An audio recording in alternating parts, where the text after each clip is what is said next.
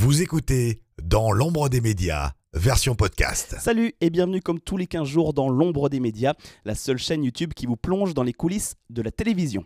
Après avoir parlé de production dans notre dernier épisode, on va s'intéresser aujourd'hui au cadre avec Ludovic qui est opérateur junior.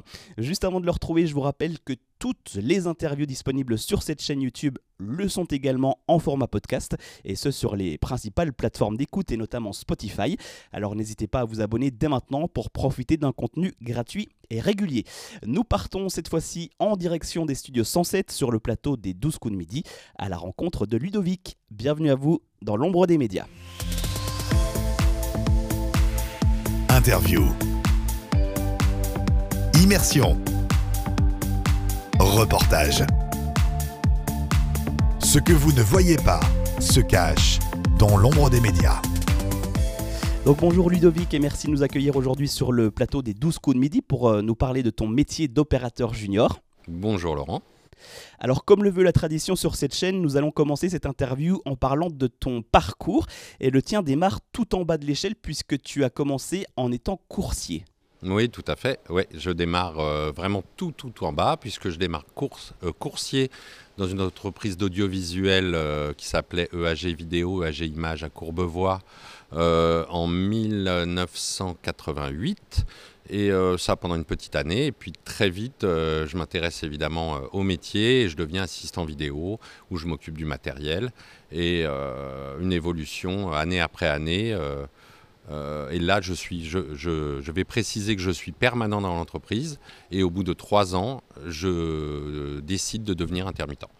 Et du coup, en passant par euh, coursier puis assistant vidéo, est-ce que tu avais déjà en tête de devenir cadreur euh, un jour? Est-ce que c'était ton objectif final? Euh, c'était pas un objectif final. Au début, je découvrais, j'étais un jeune, jeune chien fou, donc je découvrais un petit peu tous les, tous les aspects et tout, tout le côté ludique euh, des métiers différents, son, image, lumière. Et puis après, je me suis décidé euh, au, fur et à mesure en me disant, ouais, c'est l'image, euh, l'image, ça m'intéresse. Quoi. Et sur quel genre de, de programme as-tu commencé et qu'est-ce qui t'intéressait en termes d'image à cette époque? Alors, euh, j'ai démarré euh, sur le sport parce qu'en fait, je travaillais énormément sur le championnat de France, championnat d'Europe. Et donc, j'ai démarré, j'ai eu l'opportunité en fait de devenir euh, caméra portable.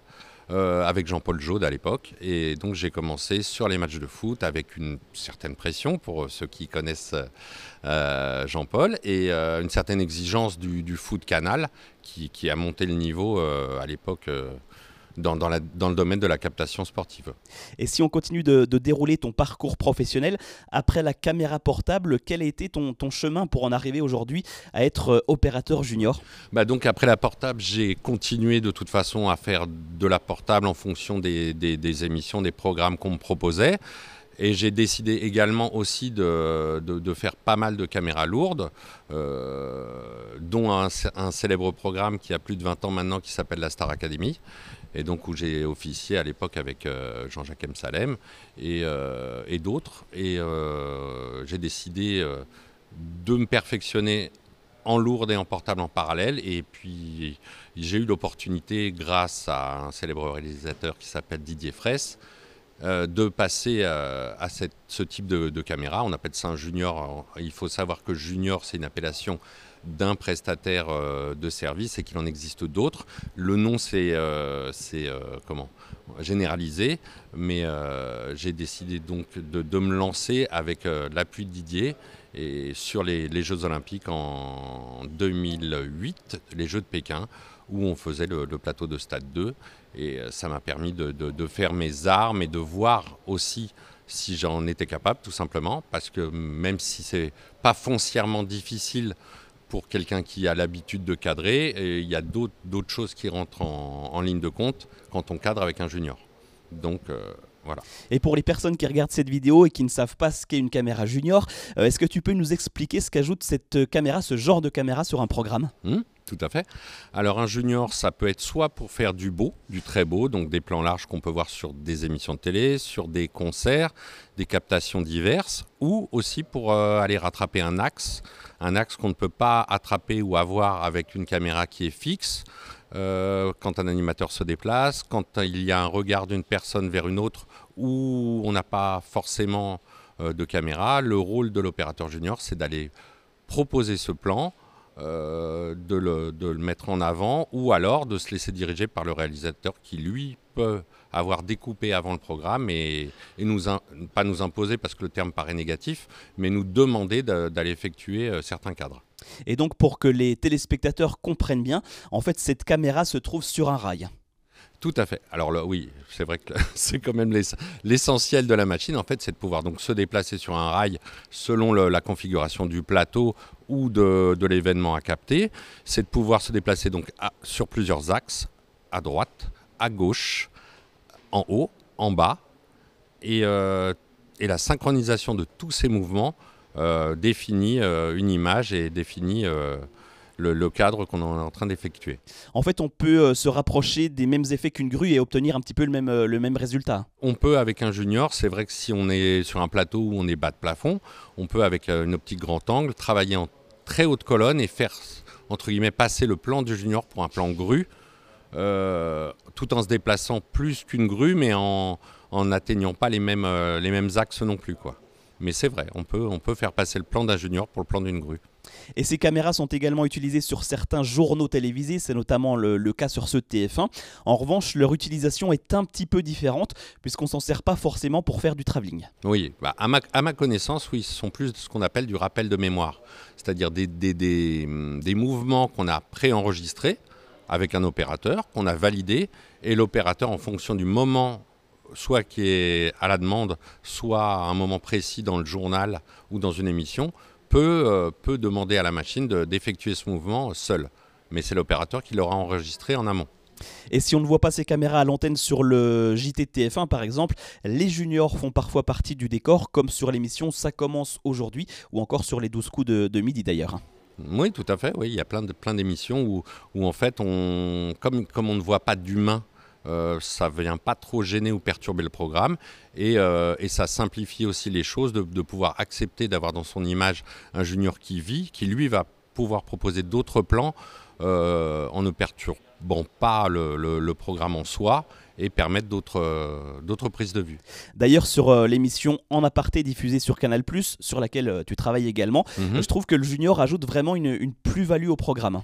Bah là, ouais, elle apporte une, certaine ambiance, une certaine fluidité. Pareil, d'aller chercher l'invité euh, où il a décidé de se poser, euh, d'aller chercher l'invité sous un, un, certain angle, certain axe, euh, et puis une certaine prise de vue en fonction des demandes du réalisateur. Euh, qui peut lui aussi euh, imposer évidemment sa patte, comme le fait François Godgeber, avec des cadres qui peuvent être euh, même au départ déstabilisants et qui après, avec le, le recul, sont tout à fait... Enfin, c'est beau, quoi. Et maintenant, on va s'intéresser donc au matériel que tu utilises sur les 12 coups de midi. Et on va commencer par la caméra. Est-ce que tu peux nous en faire une petite présentation? Bah là, en fait, c'est une, une, caméra qu'on appelle une P1, bon, Sony, euh, et j'ai une optique 24 par 7,5 qui permet une grande ouverture, c'est-à-dire pouvoir proposer également du large, mais aussi qui peut serrer 24 fois, qui peut aller chercher du close-up ou du détail, en fonction, encore une fois, de la situation ou de, ou de la demande. Et, euh, et, voilà. Puis après, on a une colonne, une colonne télescopique qui, elle, peut monter à un axe d'un mètre 80, ce qui fait à peu près un axe, euh, un axe de traditionnelle euh, par rapport à une prise de vue. Quoi. Et elle peut euh, descendre du coup jusqu'à quelle hauteur? Et là, ouais, on peut descendre, on est à environ à 1 mètre, euh, 1 mètre 10 d'axe. Mais il existe plusieurs types de colonnes. On peut travailler avec des colonnes, ce qu'on appelle des colonnes zéro, où en fait euh, la caméra sera quasiment posée sur le chariot, donc ce qui nous fera un axe optique dans les 30 cm. Donc il y a vraiment plusieurs possibilités même le, le, les rails peuvent être mis sur des cubes, comme on fait en captation de concert ou autre. Euh, on a bouge, beaucoup de possibilités euh, sur cette machine. Et là, en amplitude d'un bout à l'autre du plateau, euh, tu peux couvrir quel genre de plan par exemple? Ah bah là, je, je peux couvrir, bah, pour le jeu en l'occurrence, on peut couvrir tous les pupitres, en faisant évidemment attention de ne pas, pas rentrer dans le champ, dans le champ de, de, de mes copains parce que c'est quand même l'exercice aussi, sur, au moins sur les 12 coups, c'est de ne pas être non plus à vue tout le temps et de venir parasiter ou perturber euh, un plan à vue. Après, euh, ça nous permet de venir récupérer l'axe où, il y a une connexion qui, se fait, où ça interagit entre Jean-Luc et un candidat. euh, ou d'aller chercher, le, me retourner, puisque cette machine peut se retourner évidemment dans, dans tous les axes, et aller chercher des réactions au public ou des réactions de famille euh, aussi. Alors maintenant qu'on a découvert la, la, caméra, on va passer à ton poste de pilotage qui se trouve donc sur le plateau, à quelques mètres de, de la caméra justement. Ouais, là, là, là, je suis à quelques mètres du plateau. Euh, bon, je suis à, je suis à l'aveugle, donc j'ai pas une vision sur le, la machine en elle-même pendant l'enregistrement. Euh, bah, vous verrez sur les images, mais en, en gros, à mon pied droit, j'ai deux pédales qui me permettent d'aller à droite et à gauche. À mon pied gauche, j'ai deux pédales également qui me permettent de monter et de descendre. Et j'ai le poste de commande qui, lui, correspond à, une caméra traditionnelle avec un codeur qui renvoie les informations euh, de, mon poste là-bas à la machine en temps réel. Et comment arrives-tu à te repérer dans l'espace et sur le plateau, sachant que tu n'es pas derrière la caméra, mais comme tu le disais, à quelques mètres d'elle? Là, on va dire que c'est mon expérience de portable qui fait que, a pris l'habitude de, se diriger dans l'espace et de, et de savoir à peu près où on est, de se projeter, mais également dans mon cadre, également j'ai des repères visuels qui vont être un fond de gros plan de Jean-Luc, qui vont être un fond de gros plan euh, ou, ou Jean-Luc ou un autre animateur, hein, mais qui vont ou d'une autre personne, mais qui, qui, vont me permettre de savoir où je me place. J'ai des éléments de décor aussi qui vont me, qui vont me dire attention là, tu, es en train, tu vas rentrer dans un champ de, soit de candidat, soit d'une caméra. Donc j'ai plein de petites astuces euh, visuelles qui sont dans, dans ma tête, qui sont inscrites et, et qui me permettent de, de, de, me projeter comme ça. Et sur certains plateaux, est-ce qu'il t'arrive de, de, voir la caméra et d'y jeter un petit coup d'œil? Bah, dans, dans, des conditions particulières, euh, oui, on, a, bah, on, on, préfère aussi quand on roule très vite aussi, parce que là, là on a un exercice qu'on qu fait un petit peu d'une manière smoothie, d'un peu coulé, mais on peut avoir euh, justement des tournages où on, vraiment on en voit, on en voit beaucoup. Euh, Hein, en, vitesse de track. Ce qu'on appelle en vitesse de track, c'est la vitesse de déplacement de la machine. Et là où on préfère être à vue quand même pour, pour connaître un petit peu les limites, même si en toute sécurité, on a des, des, des, des, principes qui font que la machine s'arrête si vraiment on peut, on peut faire mal, mal à quelqu'un ou, taper quelque chose. Quoi. Et combien as-tu mis de temps à te sentir vraiment à l'aise sur ce genre de machine à tes débuts? Bah, honnêtement, assez rapidement, même si l'exercice que, que, je, que, je, faisais ou que, que, je proposais au début était certainement, euh, j'ai pas le recul, hein, mais était certainement plus facile que ce que je me permets de faire maintenant, euh, avec, euh, avec un petit peu de métier. Mais c'est vrai qu'il y, y, a des opérateurs qui, qui ne qui n'y arrivent pas, mais pas parce que ce ne sont pas des bons cadreurs, mais le fait de pouvoir synchroniser tous ces mouvements, se projeter dans l'espace, rouler, proposer un cadre et la mise au point, ça, fait, ça donne un certain exercice et, c'est vrai qu'il faut quelques, quelques heures de vol, comme on dit, pour proposer euh, quelque chose de compétent. Et puis, euh, tu as aussi participé aux Jeux Olympiques de Londres sur le plateau de Stade 2, c'était en 2012. Oui, ça c'était mes premiers. Pas, en 2012, c'était pas mes premiers exercices puisque j'avais 4 ans de, de, de, maison, mais c'était un petit peu euh, la reproduction de mes, mes, tout débuts. Donc toi, tu étais à Londres et Didier à Paris Oui, j'étais à Londres et Didier Fraisse, qui était le réalisateur et qui, qui avait mis en place tout ça, lui, commutait de, de Paris. On avait un léger décalage à l'époque qui faisait que quand on, il nous donnait un ordre, on pouvait avoir un temps de réponse un peu, un peu plus lent. Donc il a fallu adapter aussi nos cadres en fonction de, de ce léger décalage qui n'a qui, qui plus lieu d'être maintenant, puisque l'évolution technique a fait que, ce petit souci est réglé, euh, est complètement réglé.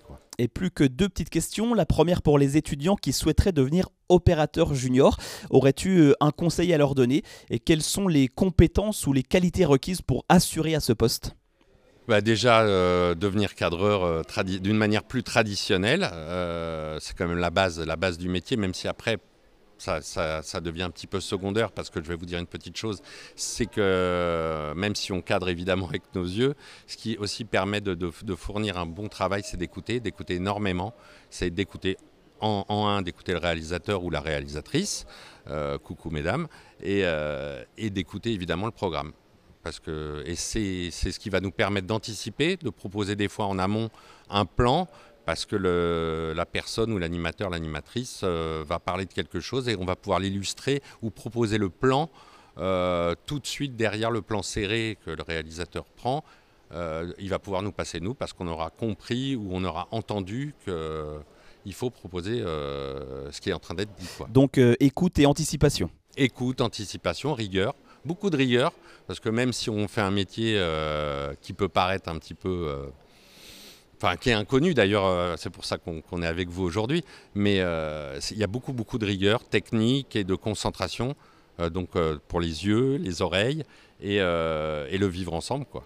Et puis on va terminer cette interview par ton plus beau souvenir. Alors si tu devais en, retenir qu'un seul en tant qu'opérateur junior, lequel choisirais-tu? Bah, Il y a plein plein de moments de vie qui m'ont qui m'ont marqué. Après, si on parle en tant qu'opérateur junior, j'ai fait un petit exercice il y a, je crois, deux ou trois ans. Il y avait Sam Mendes, le réalisateur euh, de films euh, qui, qui, venait de sortir 1917 euh, et qui était à Paris pour sa, sa venue. Et en fait, j'ai eu un exercice à faire. C'était pour le magazine Le Point qui a décidé de sortir l'interview de Sam Mendes en plan séquence. Donc, euh, je suis arrivé sur le plateau avec la, donc la prod de, enfin le plateau, on était dans, un hôtel parisien et il y avait la prod américaine qui était là et Sam Mendes est descendu et, et je pensais qu'il y avait une autre cam que la mienne pour faire cette interview et non, j'étais réellement tout seul en plan séquence. Donc, euh, j'ai dû me débrouiller pour euh, inclure et les questions de, du journaliste et mes mouvements et les réponses de, de Sam Mendes tout ça en temps réel pendant 18 minutes et, ça m'a fait transpirer, mais ça m'a surtout fait énormément plaisir de, de, réussir à, faire cet exercice. Euh, je pense réussi. J'allais euh, justement te demander si tu avais eu quelques gouttes de sueur, mais on a la réponse du coup. Ah, énormément. Mais après, c'est le principe aussi de nos métiers, c'est quand on travaille en direct ou quand on, on, on, essaye aussi de prendre des risques en opérateur à proposer des plans, on se met un petit peu en danger, mais s'il n'y a pas ce petit danger, après, on tombe dans la routine et bon, même si la routine, ça fait partie aussi de, nos, vies sur des, programmes récurrents, on aime bien aussi se mettre un petit peu en danger et prendre des risques. Ce, que, exercice que je fais ici d'ailleurs euh, avec grand plaisir parce que malgré les années, parce que bon, on va dire que je été un peu construit avec le décor et Jean-Luc, euh, le plaisir c'est de pouvoir se renouveler, de proposer des plans, euh, même si c'est une émission quotidienne et euh, avec une certaine liberté euh, quand, les réalisateurs ou réalisatrices, je le répète, euh, nous, nous, nous, laissent ce, plaisir aussi. C'est la confiance en fait. Eh bien, en tout cas, merci beaucoup Ludovic pour le temps que tu m'as accordé et pour toutes ces réponses une nouvelle fois passionnantes. Merci à toi et puis plein de bonnes choses, bonne chance et, et puis longue vie. Merci beaucoup. Voilà, on arrive au terme de cette vidéo. Je vous donne rendez-vous dans 15 jours pour une nouvelle interview, la toute dernière de cette saison à très vite dans l'ombre des médias. Vous écoutez Dans l'ombre des médias, version podcast.